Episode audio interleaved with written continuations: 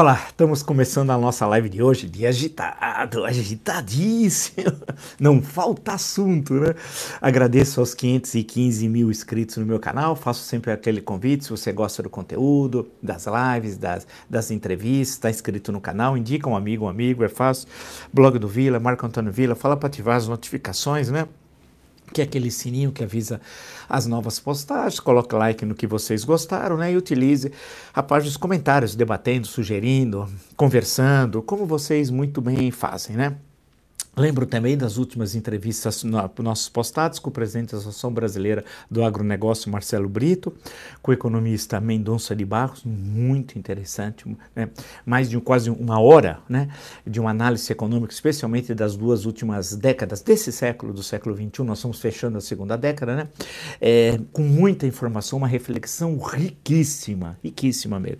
E a, a entrevista que nós também postamos, entre as últimas, do Ciro Gomes, que tem um número de views muito grande, já passou de 200 mil visualizações. Na semana que vem já está tudo articulado, já uma série de entrevistas, tem entrevistas hiper interessantes, né? Vocês vão gostar.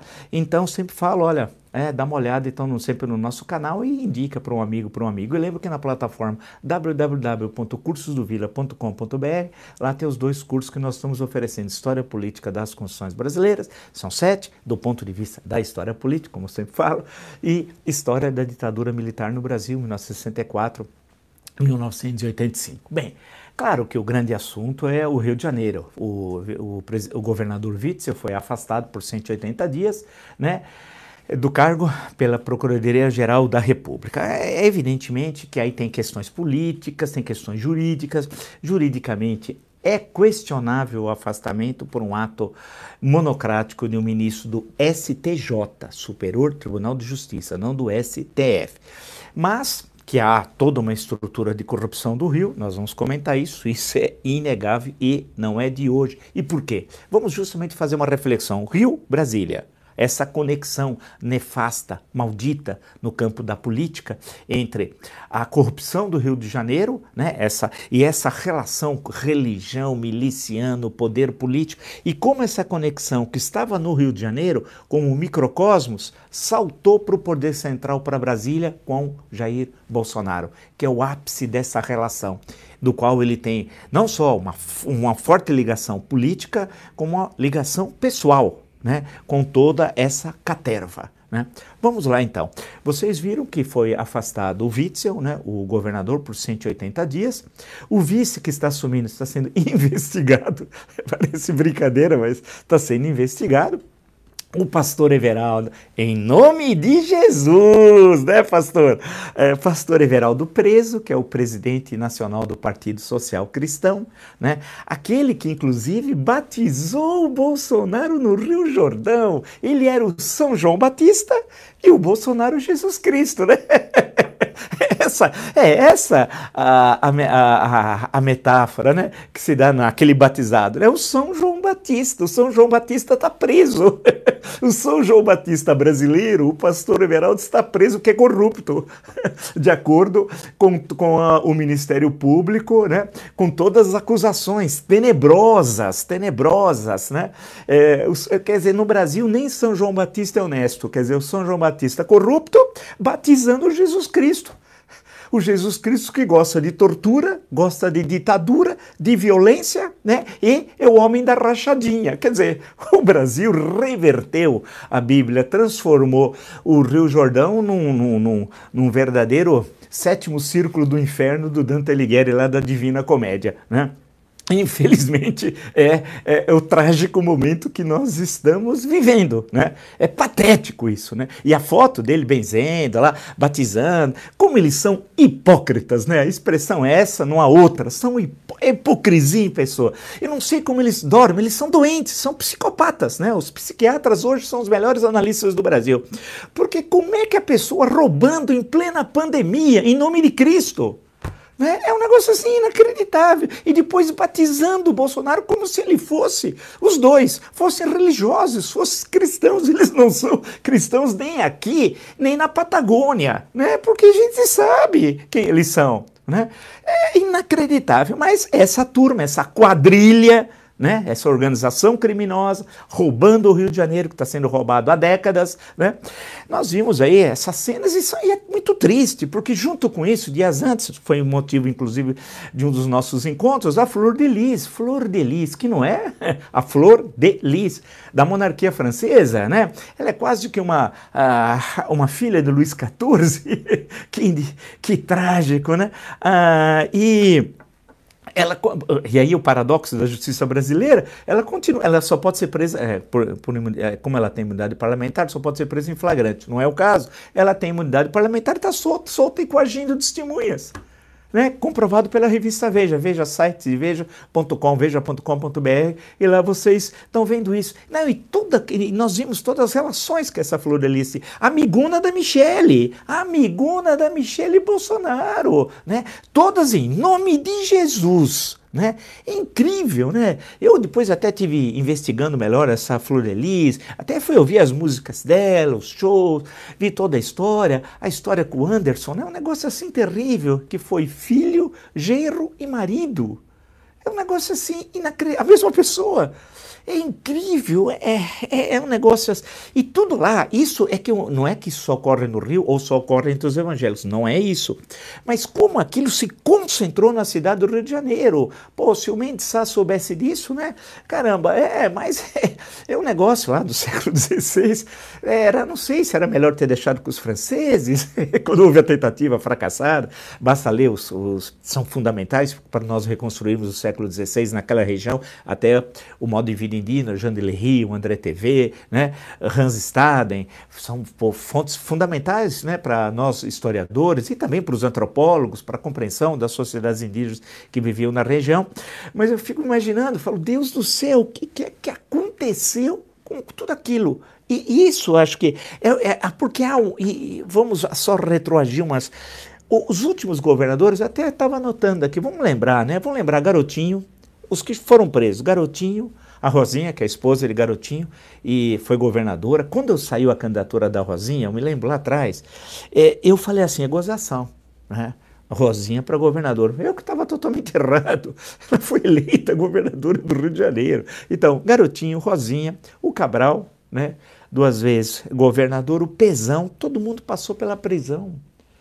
É incrível, alguns estão presos até hoje. Né? O Pezão agora andando lá pela Barra lá do Piranda com a, a, a tornozeleira, indo no boteco tomar cerveja, aí ele disfarça a tornozeleira. Pô, todos, alguns estão presos, o Sérgio Cabral nem precisa falar tudo o que ele fez, todo esquema criminoso, né?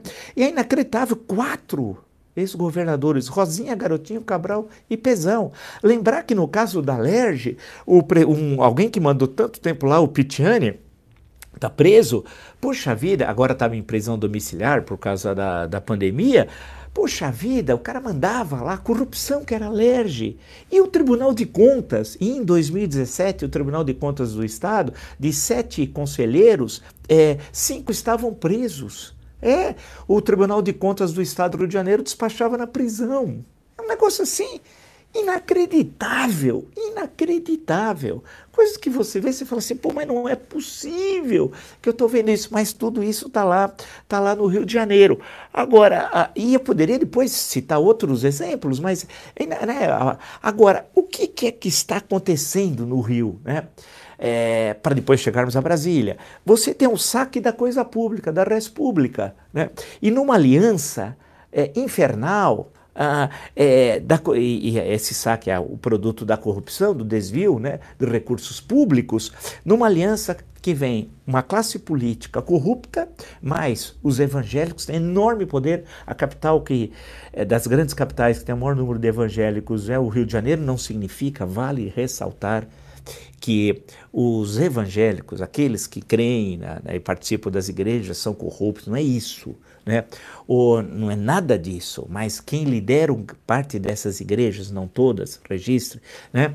Desses ministérios, se assim preferirem, ou se preferir uma relação mais no campo da sociologia da religião, essas denominações, né? como vocês quiserem é, explicar o fato, mas tem uma vinculação muito grande. São, são vereadores, deputados estaduais, deputados federais, senadores, prefeitos, o prefeito do Rio, governadores. Você tem, e todo mundo, na hora da eleição, a cada dois anos, vai beijar a mão do pastor. E, e não quer saber se esse pastor está envolvido em maracutaias ou não.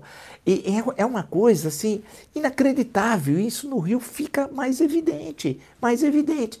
Basta ver que o Marcelo Crivella é, foi eleito prefeito e é candidato à reeleição, apoiado por quem? Por Bolsonaro. Só podia ser. Você acha que o Bolsonaro vai apoiar um bom candidato, um candidato que, que defende o interesse público, a república? Logo o Bolsonaro que tem mãos sujas, né? E como tem mãos sujas, né?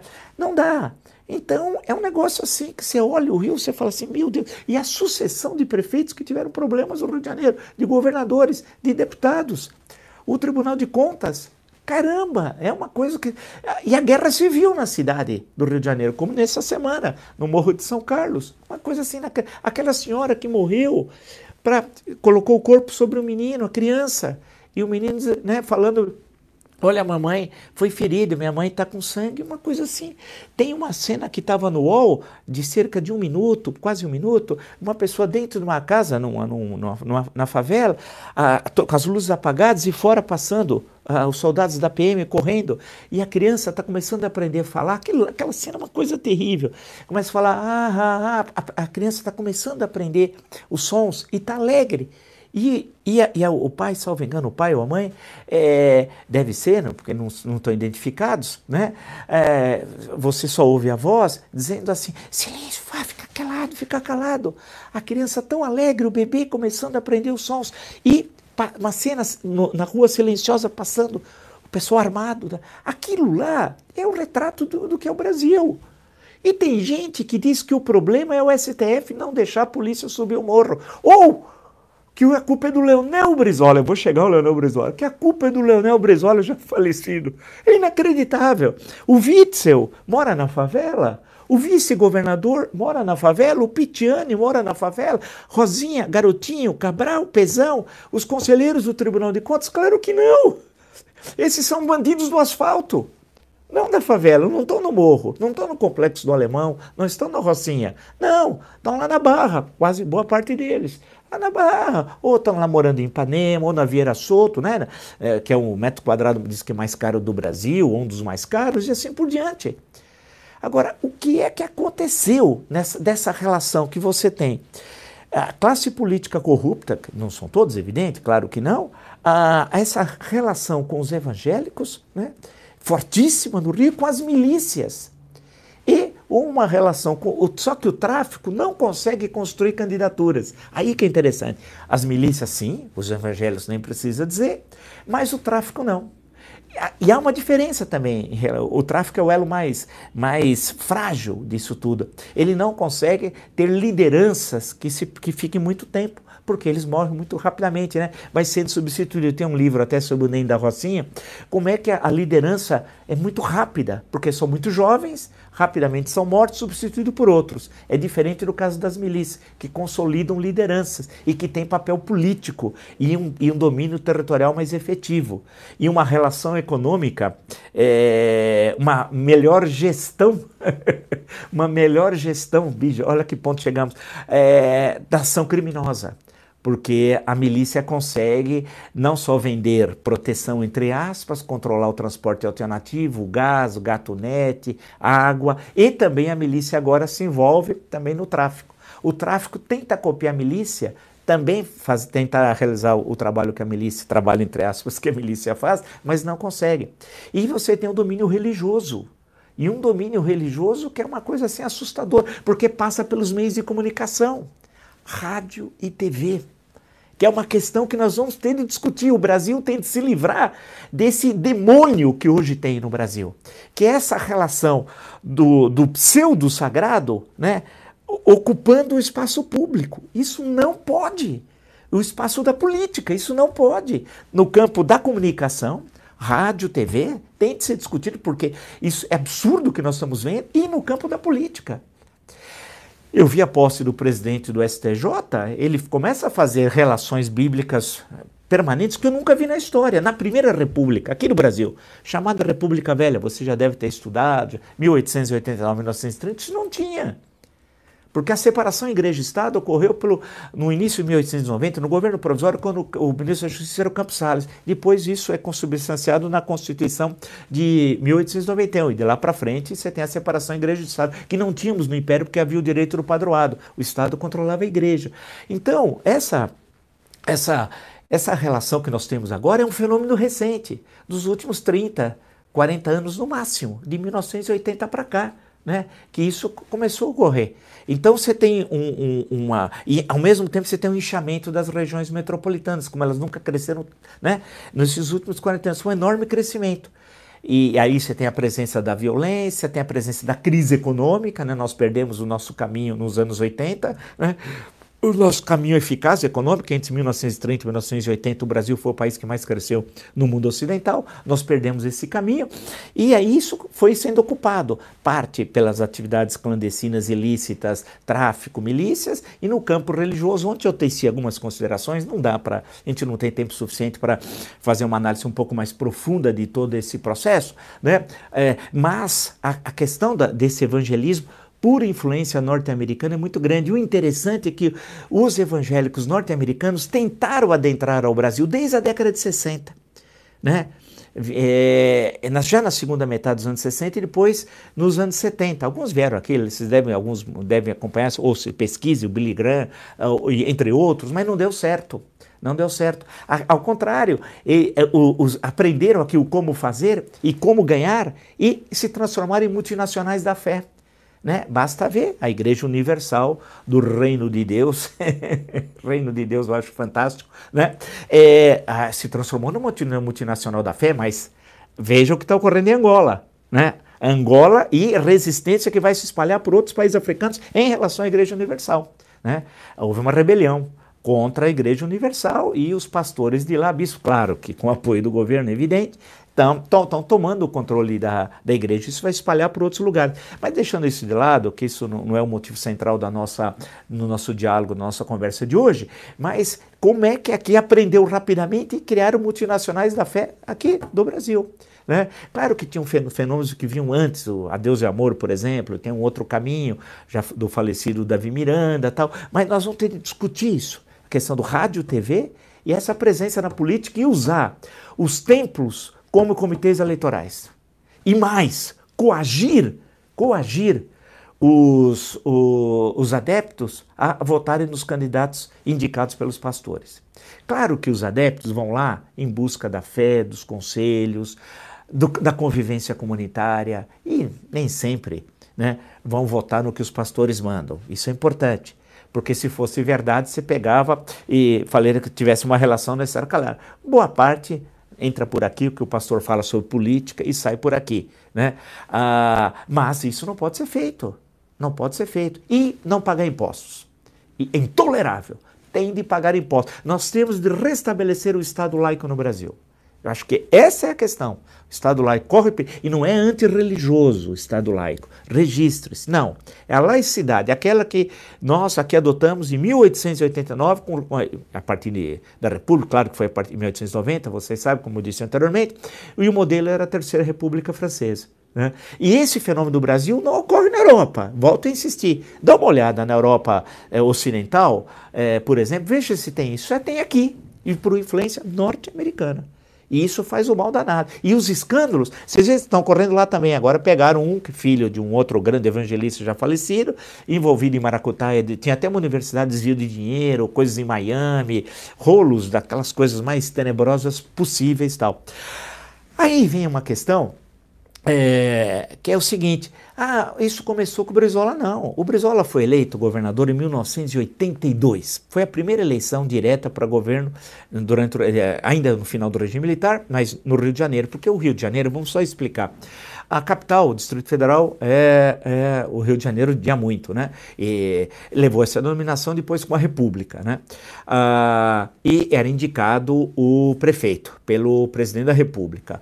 Ah, quando veio a criação de Brasília, né, a Brasília é inaugurada em 21 de abril de 1960, a cidade do Rio de Janeiro, Distrito Federal, virou estado da Guanabara. E aí teve eleições diretas, eh, foram duas, 60 e 65. Carlos Lacerda né, e o Negrão de Lima. Lima. É, o Carlos Lacerda foi eleito, na, foi o primeiro governador, o segundo eleito diretamente na Grão de Lima.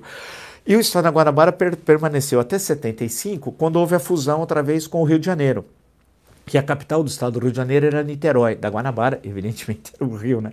Era uma cidade, é uma cidade-estado. Vamos chamar estado, entenda-se não cidade-estado como Singapura, não. Era, uh, era um estado uh, da República Federativa do Brasil. Bem, aí o que acontece é que uh, houve a fusão no governo, foi no, quando o presidente era Ernesto Geisel. E aí também continuou a indicação indireta, né, do, do, do governadores. A primeira eleição direta foi com Brizola, em 1982, que ganhou sozinho, porque foi datado o voto vinculado lado. Se você votava para vereador, você tinha de votar para vereador, prefeito, não era o caso do Rio, que não tinha eleição para prefeito ainda, mas de outras cidades do Brasil.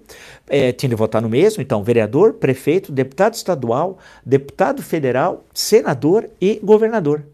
Você tinha de votar no mesmo partido. Então o PDT tinha acabado de nascer, porque a princípio o Brizola tentou fundar, refundar o PTB, mas o TSE, aí tem o Goberio do Couto Silva por trás, entregou a sigla para Ivete Vargas. E ele teve de fundar um partido, o Partido Democrata Trabalhista. E que no caso do Rio já tinha uma base muito grande é, do, do PMDB, né, é, sob controle do governador Chagas Freitas, era o chamado chaguismo, tal, tinha o seu candidato que era o Miro Teixeira, o PDS tinha o Moreira Franco, né, que era o candidato, portanto, do governo, do governo federal, entenda-se. Tinha as outras candidaturas, né, tinha a candidatura do PT, do PTB e tal, Sandra, passar pela Sandra Cavalcante, é, é, é, o, o, as figuras clássicas, né, de, da, da, importantes da, da, política, da política do Rio de Janeiro, né, que participaram naquela, eram cinco, cinco partidos, era PT, PDT, PTB, PDS e PMDB, né?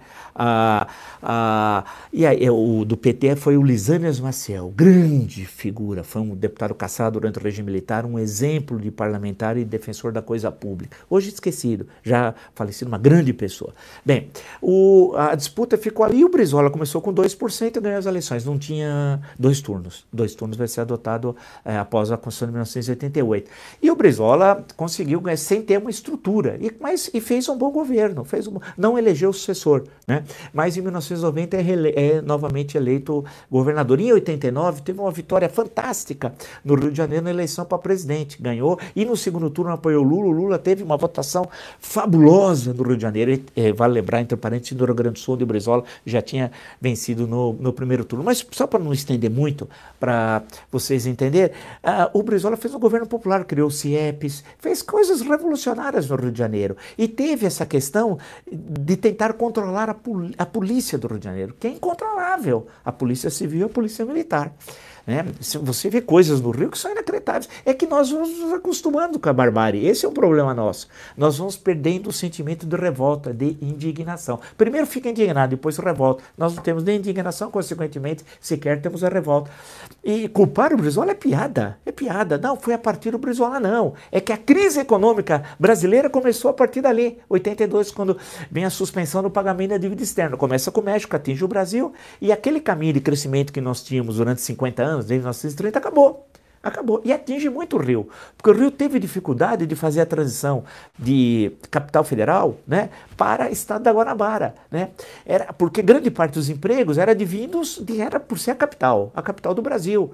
Foi, né? E isso e deixou de sê-lo. Então havia um, há um problema que envolve a vocação mesmo do Rio, né? as questões do campo econômico, e muitos dizem, essa discussão, não sei se vai reaparecer, de que com a fusão em 75, os políticos do interior do estado do Rio começaram a ter o domínio, segundo alguns, essa é uma leitura, da política estadual. E, e Garotinho é um exemplo, que ele vem de Campos, né? no norte do estado, uh, e começaram a ter a política, e a cidade do Rio de Janeiro acabou perdendo, no conjunto do estado, importância política. Tem uns que falam que gostariam até de restabelecer, eu lembro uma vereadora chegava a falar muito, muito sobre isso, uh, o estado da Guanabara, tá? uma discussão que vez por outra aparece. Mas, para não perdermos o, o fio da meada, criou-se no Rio, portanto, uma relação nefasta entre política, religião e crime. Né? E isso adentrou a estrutura do Estado nos três poderes do Rio de Janeiro. E o Ministério Público faz acusações, inclusive muito graves, graves sobre isso, né, sobre a questão dos três poderes. E isso acabou, portanto, a, a, é, o Rio virando essa, essa, esse, uma espécie de experimento, onde foi isso testado e aprovado, entre aspas, por essa elite corrupta, né, que eu citei anteriormente, e o fenômeno em 2018, numa eleição, tudo indica que não mais se repetirá no Brasil aquele quadro eleitoral, isso acabou terminando em Brasília. Ou seja, o que havia no Rio dessa estrutura corrupta chegou a, a, a, Brasília. E quem é o representante em Brasília dessa estrutura corrupta no Rio de Janeiro? Jair Bolsonaro. O Jair Bolsonaro é, é, é, a representação do que é de pior na política brasileira, mas a representação da corrupção do Rio de Janeiro, dessa relação. Ele batizado, imagina esse homem batizado, e ele ainda se diz católico, é batizado por um, por um pastor. Como é? Não, né? Independente se ele tivesse sido batizado mesmo, uma pessoa que assumisse, mas não é. Nem, nem o, o, São João Batista, falso, fake, como o batizado fake, né? que é o, o cidadão, o Jair. O Jair pode ser tudo, menos cristão. Ele é tudo, menos cristão. É um homem do demônio. né? Não é cristão, isso é uma coisa que não é cristão, nem o outro né? que o batizou. Então, essa estrutura, religião, poder, corrupção, adentrar o poder do Estado e mais crime organizado, chegou a Brasília através do Jair Bolsonaro. Então, o Rio, que infelizmente vive uma situação há décadas, né? Essa sucessão de corrupção chegou lá. E aí eu me lembrei de um político mineiro, mas que fez política no Rio de Janeiro, uma grande figura, um intelectual brilhante, jurista, historiador, grande orador, foi da Academia Brasileira de Letras. Ele tem um discurso célebre que foi em plena crise da, de 1954. O discurso foi proferido no dia 9 de agosto na Câmara dos Deputados, em 1954. Está no meu livro, A História em Discurso, 50 Discursos que Mudaram o Brasil e o Mundo. O Afonso Arinos, grande Afonso Arinos, faz uma falta. Ah, como essas pessoas fazem falta hoje ao Brasil. Meu Deus do céu. Eles imaginam o Afonso Arinos se soubesse que o Brasil seria presidido por um miliciano. Meu Deus. Ele faz esse discurso num ataque violento a Vargas, depois do atentado da Rua Toneleiro, de 5 de agosto, na madrugada, quando morre, morre o major da FAB, Rubem Vaz. E o atentado era contra o Carlos Lacerda. Diz um certo momento aqui da, da fala do, é, do grande orador, né? uma frase que ficou célebre. O seu governo é hoje um estuário de lama e um estuário de sangue, está se referindo a Vargas. Observe que os porões do seu palácio chegaram a ser um vas vasculhadouro da sociedade. Verifique que os desvãos de sua guarda pessoal são como os subsolos de uma sociedade em podridão. Alce seus olhos para o seu destino e observe as cores da bandeira e olhe para o céu, a cruz de estrelas que nos protege, e veja como é possível restaurar-se a autoridade de um governo que se irmana com criminosos, como é possível restabelecer-se a força do executivo caindo nos últimos desvãos da desconfiança e da condenação. O seu governo é hoje um estuário de lama. Bom, alguns falam mar de lama, ele não falou. O Getúlio que depois vai usar essa expressão mar de lama, né? A expressão usada pelo grande Afonso Arinos é estuário de lama tal. E olha o ataque que ele faz a, a fala Getúlio, dizendo que o seu governo que se irmana com criminosos.